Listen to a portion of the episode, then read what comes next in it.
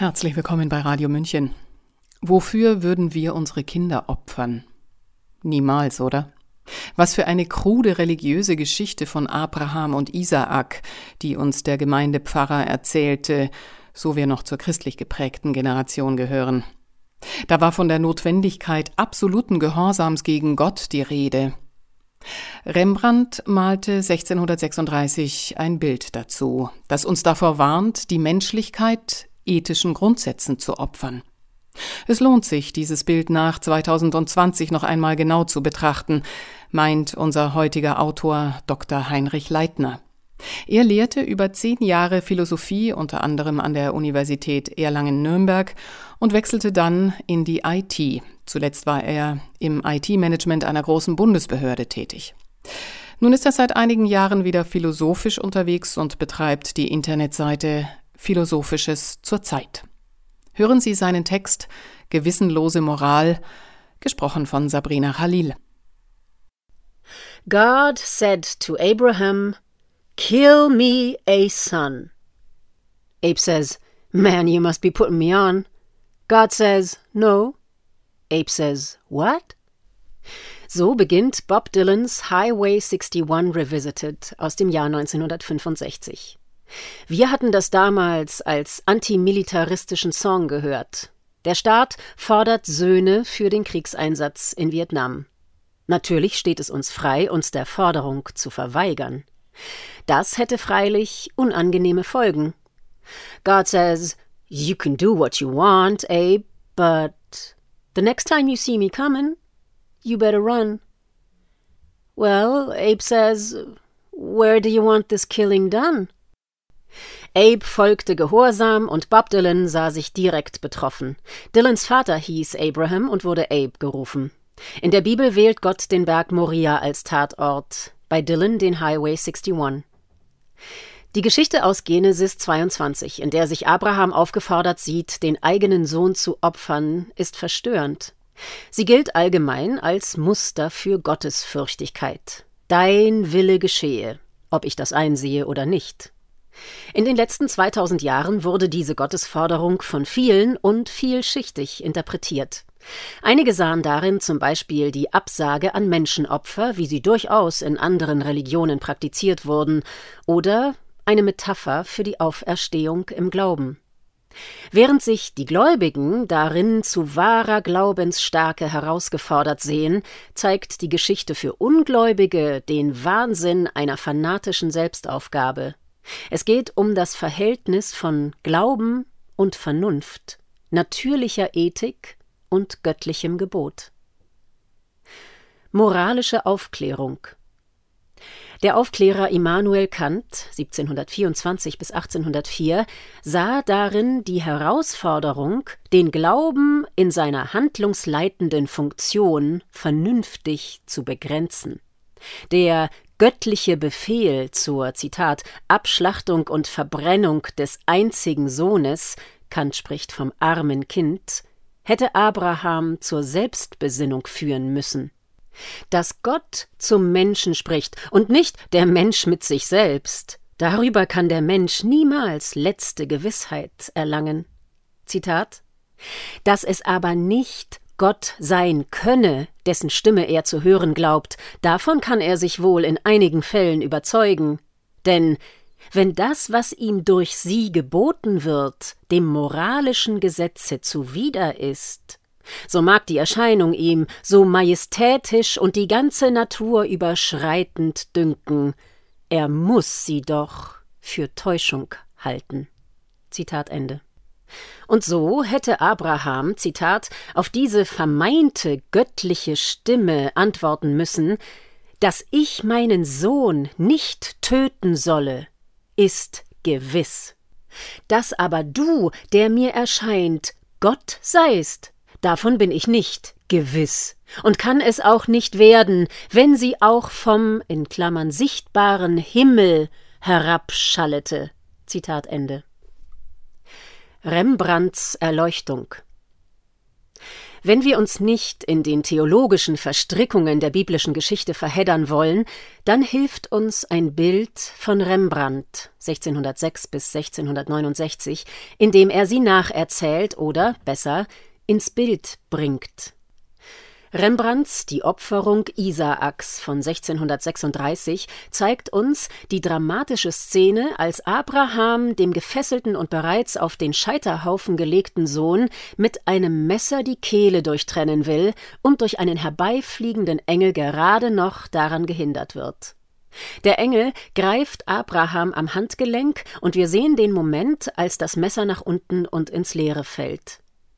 Rembrandt vermittelt eine Einsicht, die der Kants doch ziemlich nahe steht und über den religiösen Gehalt hinausgeht. Die Ungeheuerlichkeit ist nicht das vermeintlich göttliche Gebot, sondern die absolute und rücksichtslose Selbstverpflichtung, zu der Abraham sich gezwungen sieht. Rembrandt entlarvt die Rücksichtslosigkeit der moralischen Perfektion, der Abraham zu folgen trachtet. Sie zeigt sich daran, dass sie dem Handelnden alles abverlangt und ihn zur Selbstverleugnung zwingt.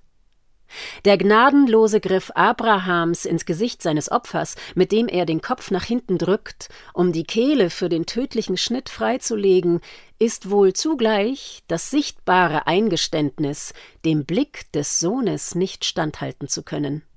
Die rücksichtslose Unbedingtheit der Handlung soll ihre moralische Vorzüglichkeit demonstrieren. Je mehr Hemmungen das Tun überwinden muss, desto reinere Gesinnung strahlt die Tat aus. Das englische Gewissen. Der Engel stoppt den Wahnsinn, der Abraham erfasst zu haben scheint. Er fällt ihm in den Arm und verhindert das Schlimmste.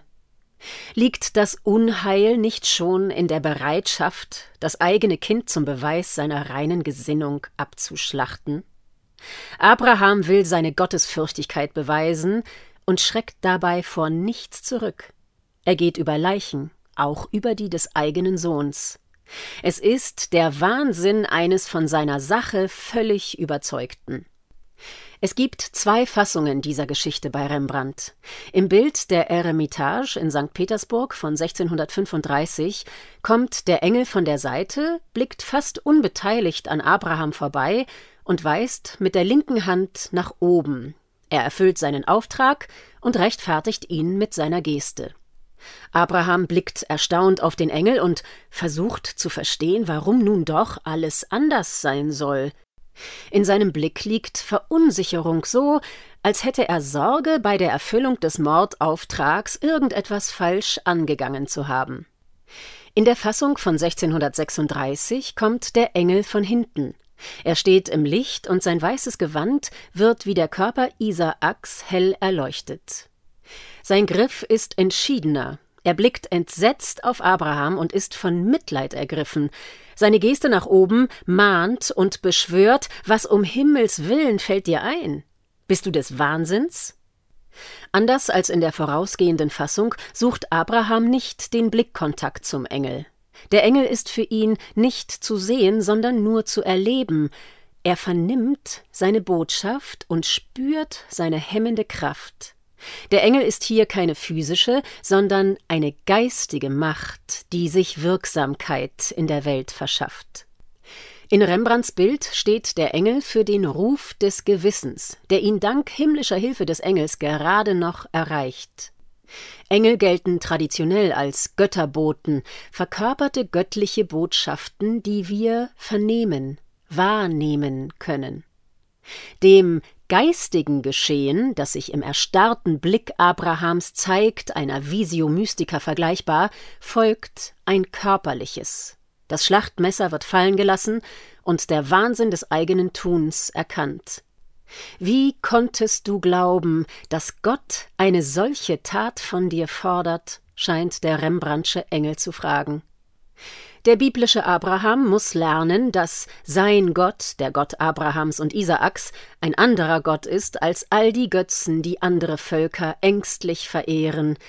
Er ist ein liebender Gott, der keine bedingungslose Hingabe fordert, sondern sie verdient.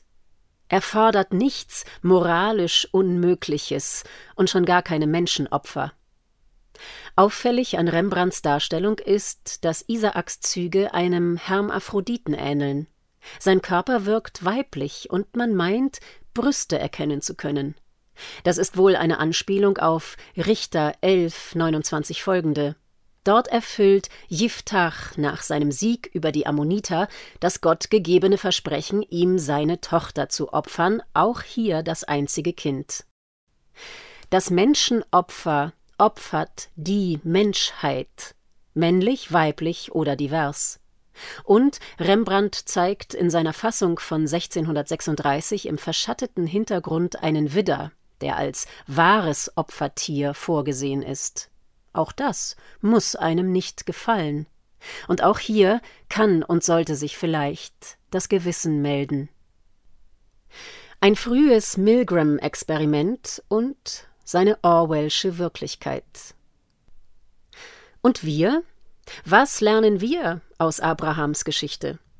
Jedenfalls dürfen wir nicht seinem Wahnsinn verfallen. Wir lernen mit ihm, das offensichtliche Falsche nicht zu tun und auf das Gewissen zu hören. Der moralische Sinn darf dem Beweis der Rechtgläubigkeit nicht geopfert werden. Wer zu etwas aufgefordert wird, das dem Sinn für Moral und menschlichem Mitgefühl widerstreitet, der muss sich verweigern. Sollte es also eine Versuchung sein, dann eher die, sich ihr zu entziehen und die geforderte Tat zu verweigern. Wir kennen solche Experimente zur Gehorsamsbereitschaft. Das Milgram-Experiment ist so eines, das zeigt, wie die Bemühung, alles richtig zu machen, sogar zum Foltern führt. In einer fingierten Lehrsituation werden von den Versuchsleitern die Schüler mit vorgetäuschten Elektroschocks gequält, um sie aufs Lernen zu konzentrieren. Viele bemühte Versuchsleiter schrecken auch vor der tödlichen Strafe nicht zurück. Es gilt, um der großen Aufgabe willen, seine moralischen Bedenken zurückzustellen. Abrahams Versuchung lebt von der Ungeheuerlichkeit des Geforderten. Alles lehnt sich in uns dagegen auf.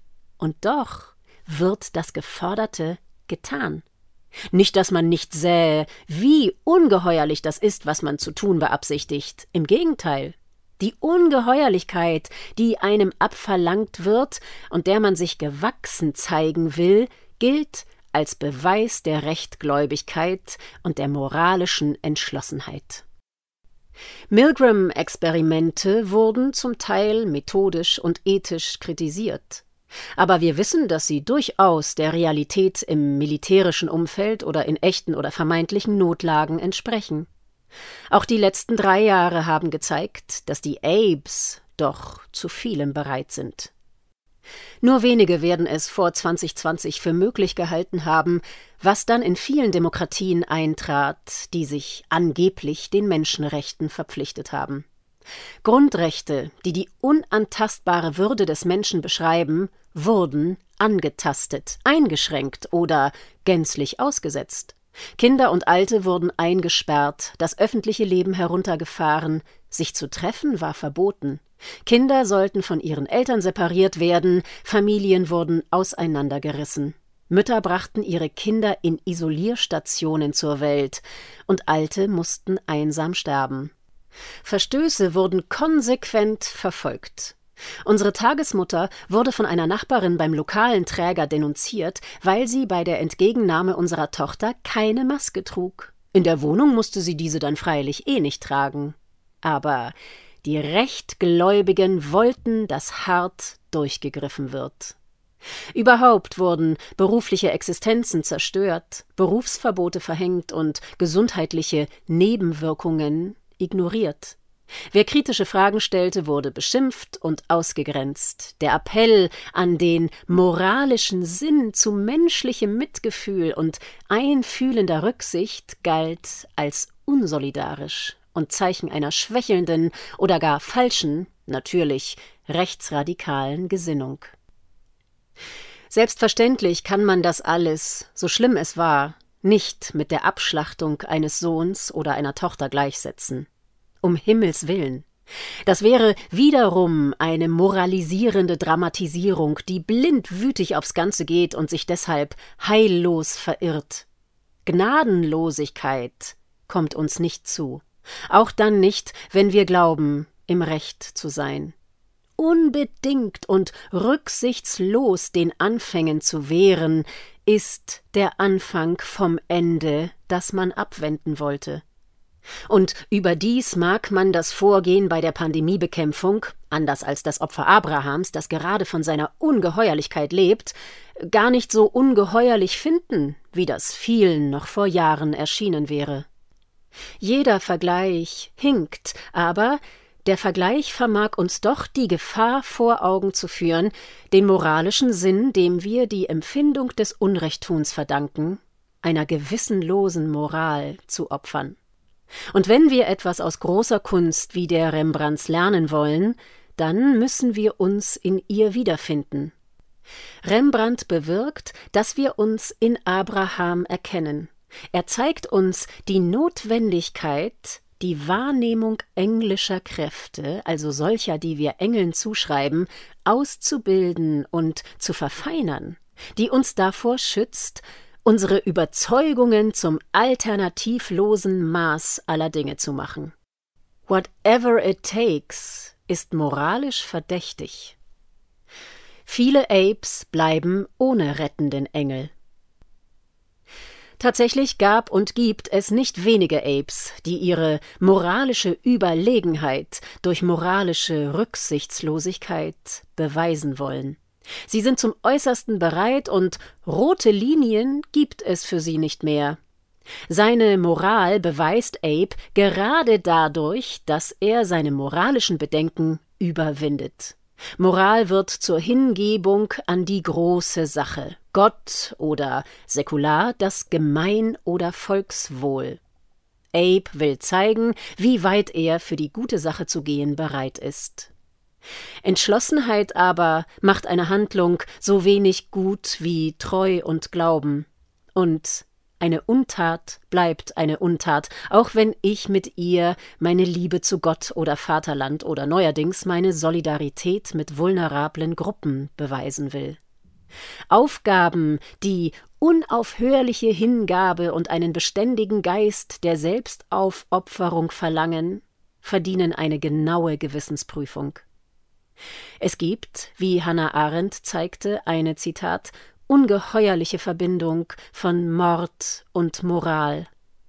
Und nicht selten endet der Versuch, seine Anständigkeit zu beweisen, in einem Verbrechen. Viele Abes haben, anders als Abraham, keinen Gewissensengel, der sie von ihrem Tun abrücken lässt. Dass wir ihn dringend brauchen, zeigt uns Rembrandt anschaulich. Im Gewissen kommt etwas zum Ausdruck, das bei den Griechen Scheu oder Scham hieß, Eidos. Diese Scheu kommt wie eine göttliche Macht, griechisch gedacht als Göttin, Aidos, über einen und lässt einen vor dem erschaudern, was man zu tun beabsichtigte. Wir nehmen das Unrecht wahr und lassen von der unschönen Handlung ab. Der moralische Sinn, der sich im Gewissen meldet, scheint dem eifernden Moralisten abhanden gekommen. Wem dieser moralische Sinn abgeht, dem geht auch Moral und ethisches Empfinden ab, mag er sich noch so moralisch geben. Exkurs zum Wesen des Gehorsams in der biblischen Geschichte, die Paulus ein Sinnbild nennt, scheint es vor allem um den geforderten Gehorsam zu gehen und nicht um die Richtigkeit des Geforderten. Zum Gehorsam gehört der Zweifel. Gehorsamkeit zeigt sich vor allem dort, wo wir nicht sicher sind, ob die geforderte Handlung wirklich richtig ist. Wer dem Geforderten sowieso grundsätzlich zustimmt, handelt nicht gehorsam. Dem Zweifel nicht zu folgen, ist freilich keineswegs unvernünftig. Wir lernen durch Meister, indem wir ergeben ihren Anweisungen folgen, ohne recht zu wissen warum. Und wir können tatsächlich auch dort zum Gehorsam verpflichtet sein, wo wir eine Handlung für falsch halten, nämlich dort, wo es bloß um die Wahl des richtigen Mittels geht. Eine Handlung ist gut oder schlecht für eine bestimmte Absicht. Was für eine bestimmte Absicht gut und förderlich ist, das kann für eine andere schädlich und widersinnig sein. Eine Aufforderung, die sich auf die richtige Wahl des Mittels bezieht, ist hypothetisch richtig, nämlich mit Blick auf eine vorausgesetzte Absicht. Aber sie kann nur dann verpflichtend sein, wenn die vorausgesetzte Absicht moralisch erlaubt ist. Zyklon B mag eine in Anführungszeichen gute Wahl für die schnelle, kostengünstige Tötung von Menschen sein. Ihre Ermordung bleibt aber ein Verbrechen, von dem sich niemand über die Befehlskette und den geleisteten Fahneneid freisprechen kann. Niemand kann zum Gehorsam auf etwas verpflichtet werden, das an sich moralisch böse ist. Wer bei geteilten, für gut befundenen Absichten der Autorität eines Vorgesetzten folgt, obwohl ihn durchaus Zweifel an der Effektivität der angeordneten Mittel beschleichen, der ist gehorsam. Wer eine Handlung aber als moralisch falsch wahrnimmt, der muss sich ihr widersetzen. Auch der militärische Gehorsam lebt davon, dass er jederzeit aus moralischen Gründen verweigert werden kann und sogar muss. Abraham verirrte sich in seinem Bemühen um Gottgefälligkeit und Rechtgläubigkeit. Sein moralischer Sinn hätte ihm zeigen müssen, dass er Gott etwas Unerhörtes zuschreibt, das Gott nicht zugeschrieben werden kann.